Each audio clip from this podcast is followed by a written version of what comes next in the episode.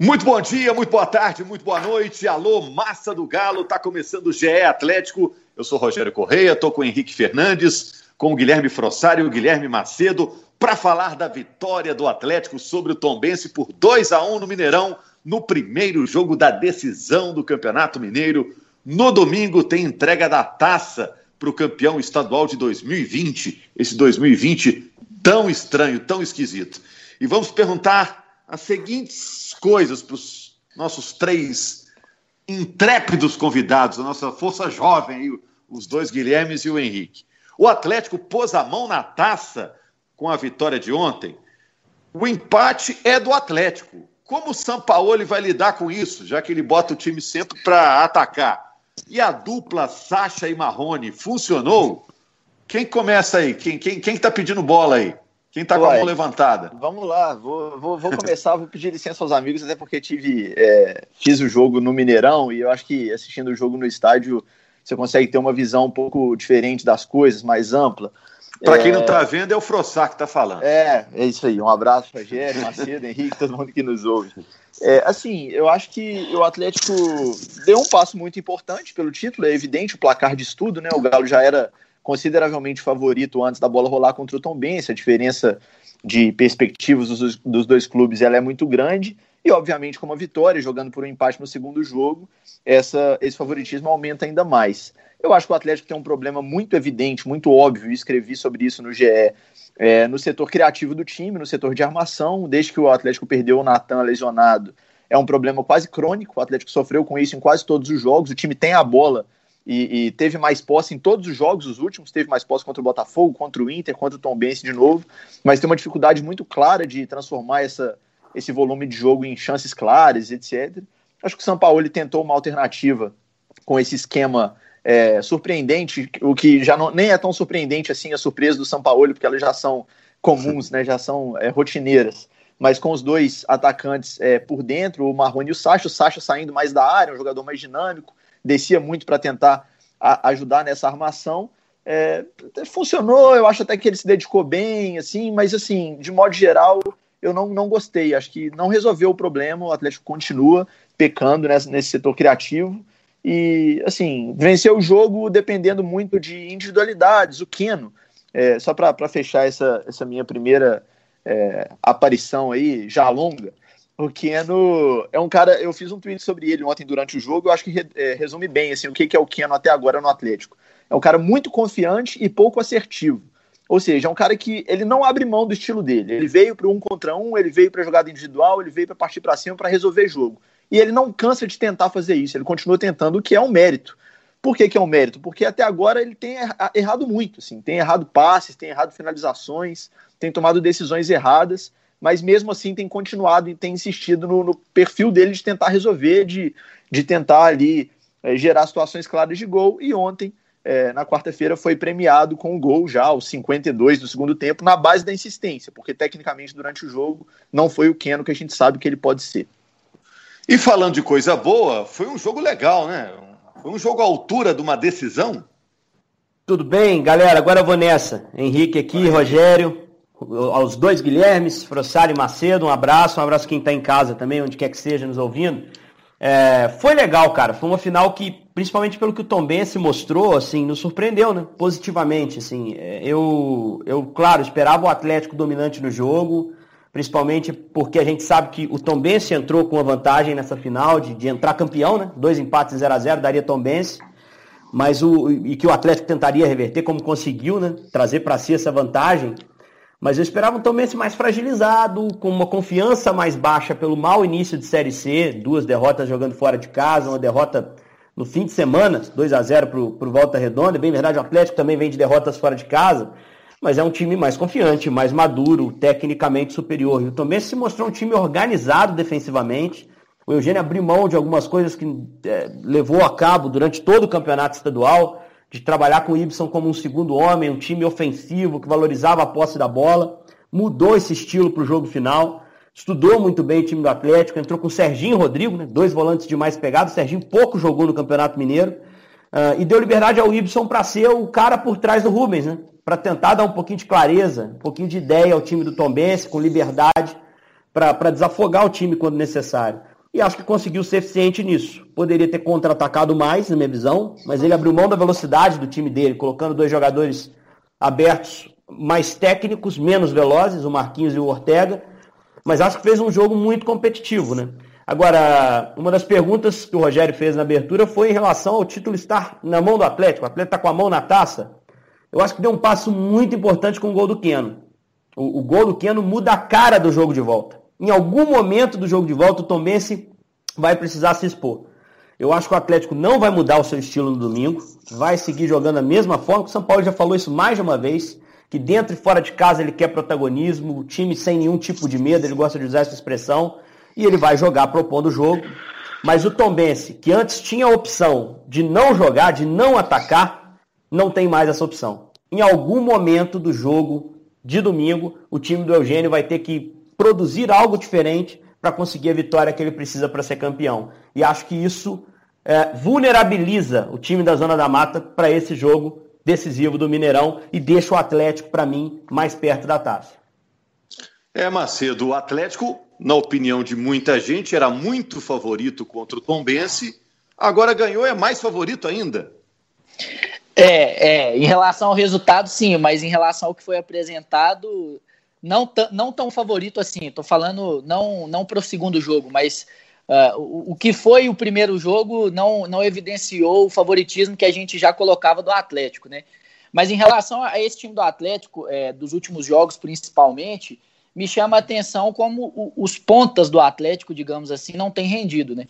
O Frossar falou muito bem do Keno, é, não, não, ainda parece-me fora de forma, não sei, fora de ritmo, muito tempo sem atuar. E, e, e, eu gosto muito do Marquinhos. Eu acho que ele sempre entra conseguindo colocar alguma coisa diferente no jogo. Sabe, é, é quando eu tô assistindo aos jogos, eu, a bola chega no Marquinhos, eu, eu tenho esperado mais dele do que do Keno. E do próprio Savarino, que fez é, um jogo muito bom, assim, que ficou na minha cabeça o jogo que ele fez contra o América, é, na, na, primeira fase do Campeonato Mineiro. O pessoal começou a chamar ele de Savalizo, né? Mas eu acho que o Marquinhos, entre todos esses jogadores, é o, é o que está em melhor fase. Merece mais oportunidade, jogar mais tempo. E eu me lembro, enquanto os jogos estavam paralisados, eu escutei uma entrevista do Éder Aleixo, é, se não me engano, foi para a Rádio Itatiaia, e o Éder falava que o Sampaoli aposta muito no Marquinhos, que de todos os jogadores do Atlético, assim, mais jovens, é, o Marquinhos era quem ele mais apostava. E eu acho que o Marquinhos está sabendo aproveitar esse, esse, trabalho com o Sampaoli, né? Agora resta o treinador dar mais jogo para ele. Eu acho que merece mais, merece mais jogo do que Savarino e, e Keno estão, estão, estão tendo aí. E é curioso, né, Frossar, porque o Atlético contratou tanto, né? O pessoal fez uma apanhada, é, 100 milhões de contratações. E o cara que está se destacando, pelo menos nos últimos dois jogos, é o cara que veio da base, né? Marquinhos. Pois é. Já estava lá, é. sempre teve, né? É, eu, eu, concordo com, com o Macedo, assim, acho que de todos os pontos do Atlético, o Marquinhos é quem tem mais produzido e quem tem jogado menos. É, realmente, o São Paulo tem como marca na, na, carreira, e aconteceu no Santos, por exemplo, essa coisa de alguns jogadores que no início da temporada a, a, o pessoal não dá muita coisa por ele e tal, e ele consegue potencializar esse cara. E o Marquinhos até aqui tem sido um desses jogadores. Assim, eu lembro também de uma entrevista do Lázaro Cândido, vice-presidente do Atlético, que vinha acompanhando os treinos. Ele falou: o Marquinhos está muito bem, está voando nos treinos e tal. E eu também tinha uma expectativa legal por esse jogador. Acho que ele tem produzido bem, entrou bem de novo nesse jogo contra o Tom Bense, muito, muito agudo pelo lado esquerdo, também com personalidade. Acho que essa é uma característica do Marquinhos muito interessante. É um cara que não tem medo de arriscar, de ousar, de tentar um drible, de tentar uma finalização de fora da área. Deu assistência para o gol do Keno, inclusive. E assim, só arrematando esse, essa situação do, dos pontas, para passar até a bola para o Henrique, que é nosso especialista nas questões táticas. Eu acho que o Savarino, é, da, do quarteto ofensivo do Atlético que entrou jogando contra o Tom Benz, foi o que mais sofreu com esse esquema. Eu acho que ele ficou muito ilhado pelo lado direito. O Guga, que é um cara que costuma é, subir para fazer jogadas combinadas com ele, fazer tabelas, etc., apoiar esse jogo do Savarino. Estava muito preso atrás, até pela, pelo esquema. Acho que o Guga estava fazendo uma função até de terceiro zagueiro em alguns momentos, na saída de bola, e, e, o, e o Savarino ficou muito isolado e praticamente não jogou assim. Foi um cara que ficou realmente muito ilhado no jogo e eu acho que teve uma atuação abaixo é, também pela questão tática, não só pela questão é, dele propriamente dita. Mas assim, tenho gostado do Marquinhos e acho que que o Atlético tem boas opções nessa posição. Acho que realmente a carência principal é no meio-campo. Ô, ô, Gui, a observação é boa, cara. Tem tudo a ver mesmo. É uma característica desse Atlético, né? Um lateral propositor, um terceiro homem de saída de bola com o Guga, no outro lado um lateral agudo. E eu vou além. Eu acho que essa, essa formação que o Atlético trouxe para mim no início de jogo, você que estava no campo pode até confirmar se era isso. Tinha uma cara de 4-2-4 das antigas mesmo, com dois pontas, dois atacantes, um voltando, né?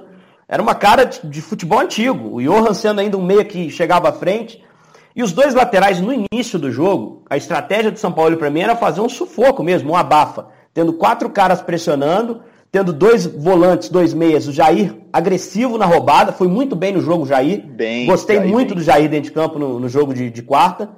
E até o Guga em alguns momentos saía para dar um bote mais do que ele normalmente faz. Isso mudou quando o Jair tomou o amarelo. Porque aí o Jair passou a ficar exposto no setor do campo, que se o Tom Bense saísse dessa primeira marcação, ia ter muito um, um, contra um. Aí ele foi mais convencional, segurou o Guga, porque a gente olha, olha muito pro Guga na saída de bola, mas ele tem um papel também de equilíbrio defensivo do time. Ele é um terceiro cara ali, cara. É um cara que está ali atrás para tentar um desarme, uma recuperação, uma cobertura. Isso é trabalhado para o jogador que faz o trabalho que ele faz. Né? Então acho que ele prendeu mais o Guga, isso isolou mais o Savarino, como o Guilherme muito bem observou. E aí eu acho que a formação de frente fica aquela lição, né? Muitas vezes o torcedor acha que porque o time está perdendo ou o ataque não produz, que é só botar atacante que vai ter volume, que vai ter chance. E não é bem assim. Se você for pensar no intervalo, o São Paulo faz uma mexida teoricamente defensiva, entre aspas. Ele saca o Savarino, ele bota no meio-campo o Alan Franco. Ele dá um passo atrás, porque ele, ele chegou a falar na coletiva, precisava mais gente que entrasse na área do que gente que estivesse lá dentro para receber. Isso. Ele tirou o Marrone, né, para colocar o Alan Franco. Exato. Trocou Marrone. O Marquinhos pelo Savarino. Exato. É, eu, eu fiquei, eu imaginei exatamente pensando nas duas mexidas, mas a gente Isso. pode olhar da forma que a gente quiser. O fato é que ele botou mais um homem de meio. E ali ele passou a ter o Jair com o Alan Franco e o Johan, uma formação mais convencional dentro do que ele quer. Eu achei o Marrone o jogador mais perdido nesse sistema. Teve muita dificuldade para encontrar um lugar para ele no Sacha. O Sacha com muito mais naturalidade para se movimentar. E eu acho que o Marrone posicionado à esquerda, entre o Sacha e o Keno, tirou o espaço de infiltração do Arana. O Marrone matou o Arana no primeiro tempo. Porque o Arana não tinha por onde entrar, o Marrone estava lá onde ele deveria ir. Então o Arana ficou na dele. Olha, eu tenho pulmão para avançar, eu estou vendo até um espaço aqui, mas se eu entrar, eu vou bater de frente com o Marrone. Então isso foi corrigido pelo São Paulo, o time voltou melhor no segundo tempo. Mas logo que sai o gol do Rubens, ele entra com o Bruno Silva. E aí ele saca, se não me engano, o Johan. Johan. Não é? E volta a ter quatro na frente. Essa mexida foi uma mexida que eu não entendi muito bem no jogo. Acho que o São Paulo talvez tenha se assustado com aquele gol. Falou, vou botar volume de novo. Vou botar mais um lá dentro. Não houve necessidade. O Atlético respondeu muito rápido ao gol e teve uma queda de novo dentro do jogo. Então eu acho que o Atlético deu um sinal nesse primeiro jogo da final que talvez não esteja pronto para esse 4-2-4, de intensidade, de muita pressão na frente, e que o melhor caminho nesse momento para um jogo de controle, de volume de jogo, é o 4-3-3 que ele vem mais utilizando. Eu acho que ele tem ali um ponto de partida legal, inclusive para domingo. espero ver um Atlético, que é duro a gente apostar em qualquer coisa que o São Paulo possa fazer, escalado mais convencionalmente nesse jogo do Mineirão no fim de semana. Bom, a gente mergulhou num tatiquês forte aí, né? Isso é bom. Aula de tática aí. Agora deixa eu te falar. Então, um pouquinho ainda nessa linha. Marrone e Sacha. É, eles têm que jogar juntos lá no ataque, ou um tem que ser o centroavante, o outro fazer o papel do 10 ali? Quem tem mais característica para fazer uma função ou a outra? Eu vejo assim que, que para os dois jogarem juntos, é, assim, eu imaginava os dois jogando juntos com o deslocamento do Marrone para a esquerda, que era onde ele atuava prioritariamente é, no Vasco. Assim, eu, eu, não vinha imaginando até esse jogo do Tom Benz os dois jogando juntos nesse esquema com dois caras realmente por dentro. Assim, concordo demais com o Henrique, acho que não funcionou. É, também vi bem desenhado esse 4-2-4 ali, os dois caras por dentro e, e, os dois pontas abertos no jogo. E acho que é uma coisa que o São Paulo tende a usar menos a partir de agora, porque ficou muito claro para ele, ele admitiu na coletiva que, que foi um problema porque a bola não chegava até lá. Eu lembro, inclusive, só traçando um paralelo dos primeiros jogos do, do Domenech lá do Domino no Flamengo, foi uma crítica muito forte da imprensa carioca ao trabalho dele, porque em alguns jogos, inclusive no jogo contra o Atlético, ele começou a tirar meia demais e colocar atacante, pensando que ia resolver o jogo. Colocava lá todo mundo junto, Vitinho, Michael, fora Gabigol, Bruno Henrique, todo mundo que já vinha. Contra o Atlético, contra o Atlético. Contra o Atlético, exato. Isso aconteceu no segundo tempo. Eu acho que assim, a ideia do São Paulo foi até dar um recado pro, pro adversário na escalação inicial, do tipo, olha, eu vou entrar em campo para amassar hoje, eu vou mandar no jogo e eu vou ganhar bem. Só que não funcionou porque essa bola não chegou com qualidade até o ataque. O Atlético teve volume, mas não conseguiu converter o volume em chances claras de gol e por isso demorou e teve muita dificuldade para vencer o ótimo time do Tom Bense e o Ibson ainda dá um caldo, viu? Que jogador, assim, ainda tá jogando muita bola o Ibson no, no Tom Bense.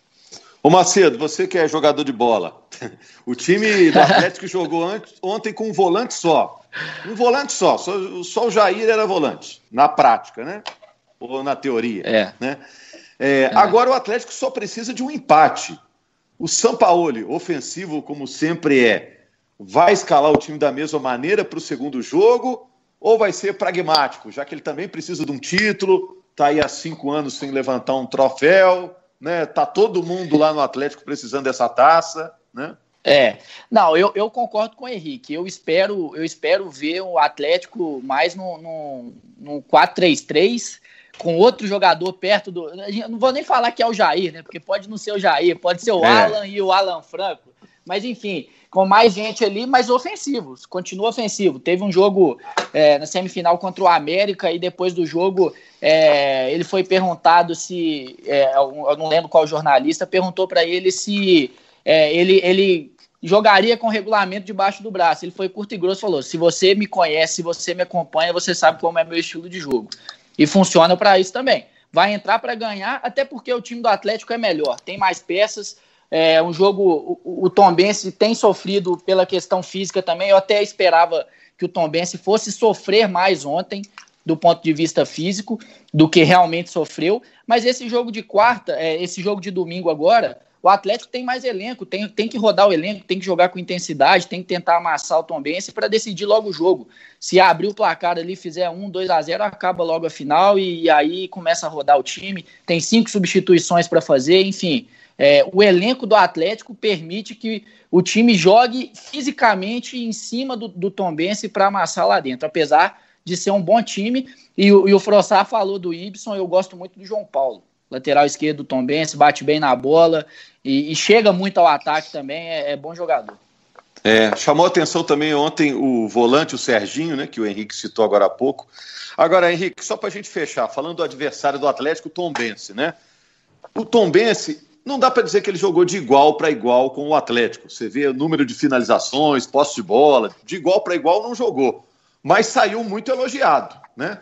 E saiu até com uma tacinha, ganhou lá o troféu de campeão do interior. Por que, que o Tom Benz foi tão elogiado? O, o que, que ele conseguiu aprontar para cima do Atlético e que pode dificultar a vida do Atlético no domingo? É, ele blindou muito bem a sua área, né? Ele competiu muito bem pelo espaço no jogo, permitiu que o Atlético tivesse o volume até um certo ponto do campo e depois tentou controlar as principais ameaças. São Paulo citou isso na coletiva, né? Eu tirei um atacante porque eu percebi que os jogadores de defesa dele estavam conseguindo controlar os meus dois jogadores enfiados, o Marrone e o, Sacha. Eles não estavam conseguindo condição de finalizar, de rodar um pivô por ali, de receber de costas.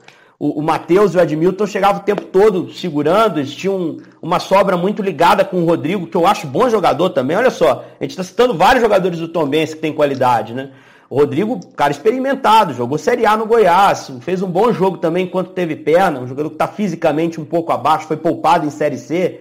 O Serginho também deu mais consistência. O Eugênio abriu mão de algumas coisas. É, é foi um time que durante todo o Campeonato Mineiro era um time de trabalhar bola, de fazer um jogo mais igual. Foi assim contra o Atlético do Dudamel lá no primeiro, no primeiro semestre, que era um time bem diferente. Era um time do Atlético pior que esse e com muitas reservas naquele jogo, um a um, né? Então, assim, é... eu não sei se ele vai manter isso para domingo, porque agora ele precisa ganhar o jogo. Então, acho que não seria um absurdo imaginar, talvez ele abrir mão do Marquinhos, que é um destaque técnico do time, para ter uma saída em velocidade, que foi o que eu senti mais falta do Tomense nesse jogo do Mineirão. Você tem que ter um contra-ataque rápido, engatilhado para enfrentar o Atlético.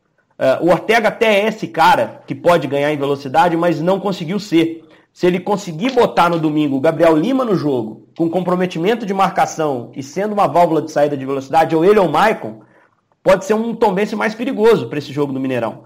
Né? Não espero o Tombense tomando postura é, ofensiva, igual para igual em primeiro tempo. Vai esperar muito mais, vai ser reativo.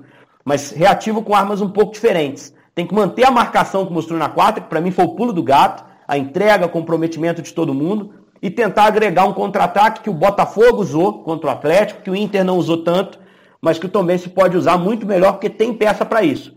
Se tem aqui Gabriel Lima e o Maicon, são dois jogadores que têm muita velocidade, que têm leitura para saber a hora de fazer o facão e que podem causar mal à defesa do Atlético no domingo. Valeu, professor Henrique. Muito obrigado Pô, professor, pela aula de quem tarde, dera. Pô, é porque você em casa não está vendo, e tá cheio de botão magnético, né? Ah, prancheta. Só para fechar da minha parte aqui, Rogério, só destacar uma situação curiosa, é, que é a situação do Guga, né? O Guga chegou aí para o banco, o Mariano entrou como titular lá, lá contra o Inter, e aí a gente. Ah, e o Guga agora vai perder a posição. O Guga voltou ao time titular, fez uma função tática totalmente diferente, fez um bom jogo, inclusive, gostei do Guga é, contra o Tom Bense e segue naquela situação de futuro indefinido, né? A situação é, com a possível saída para o Spartak Moscou melou mesmo, aparentemente, foi uma questão de forma de pagamento e questão de, de discussão também de, de valores para empresários, etc. O Flamengo já manifestou interesse, mas não colocou proposta na mesa, por enquanto é só um eu quero, mas não falou quanto que, que vai pagar, não, não fez proposta oficial. Mas é curiosa essa situação do Guga, apesar de todo o cenário de de assim, a gente imaginava que ele sairia do time por uma possível saída e também pela chegada do Mariano, por enquanto ele vai sustentando ali a titularidade com o São Paulo. É, tem disputa ali. Valeu, Rogério, Macedo, obrigado também. Oi. Não, só uma pequena crítica aqui, não pode passar batido também, a gente elogiou muito o Atlético, Tom Bense, Júnior Alonso, que pênalti bobo, hein? Que pênalti bobo, é. quatro de vídeo, a essa altura, é o pênalti que se eu fosse o treinador dele, eu ia falar, pô, não faça isso, cara, porque foi muito assintoso o agarrão, aliás, parabéns ao árbitro de vídeo, conseguiu enxergar bem. O pênalti teve pouco impacto para o Atlético, ele empatou rápido e ainda virou o jogo. Mas um pênalti tolo do Júnior Alonso, que é o Highlander desse time do Atlético, que não sai nunca do time, que eu acho um ótimo zagueiro realmente, cara de saída de bola, mas que errou gravemente para mim nesse lance do pênalti. E se fosse da regra antiga, teria tomado um amarelo, né? Porque antigamente era pênalti e amarelo, né? Agora só marca o pênalti para não, não ser uma dupla punição. E se ele tomou amarelo, estava fora da final. Né? De fato, um verdade, tá pendurado no jogo. Goleiro. verdade. E, e, foi, e foi dele a finalização que o Sacha pegou o rebote, né? É. Descendo lá na frente. Melhorou um pouquinho a nota dele um pouquinho depois. É bom zagueiro ele. Valeu, gente. Obrigado Valeu. a todos. No, no domingo, quem ganhar é campeão. Em caso de empate, o Atlético fica com a taça pela 45 vez no Campeonato Mineiro. Grande abraço. Na segunda-feira, estamos de volta.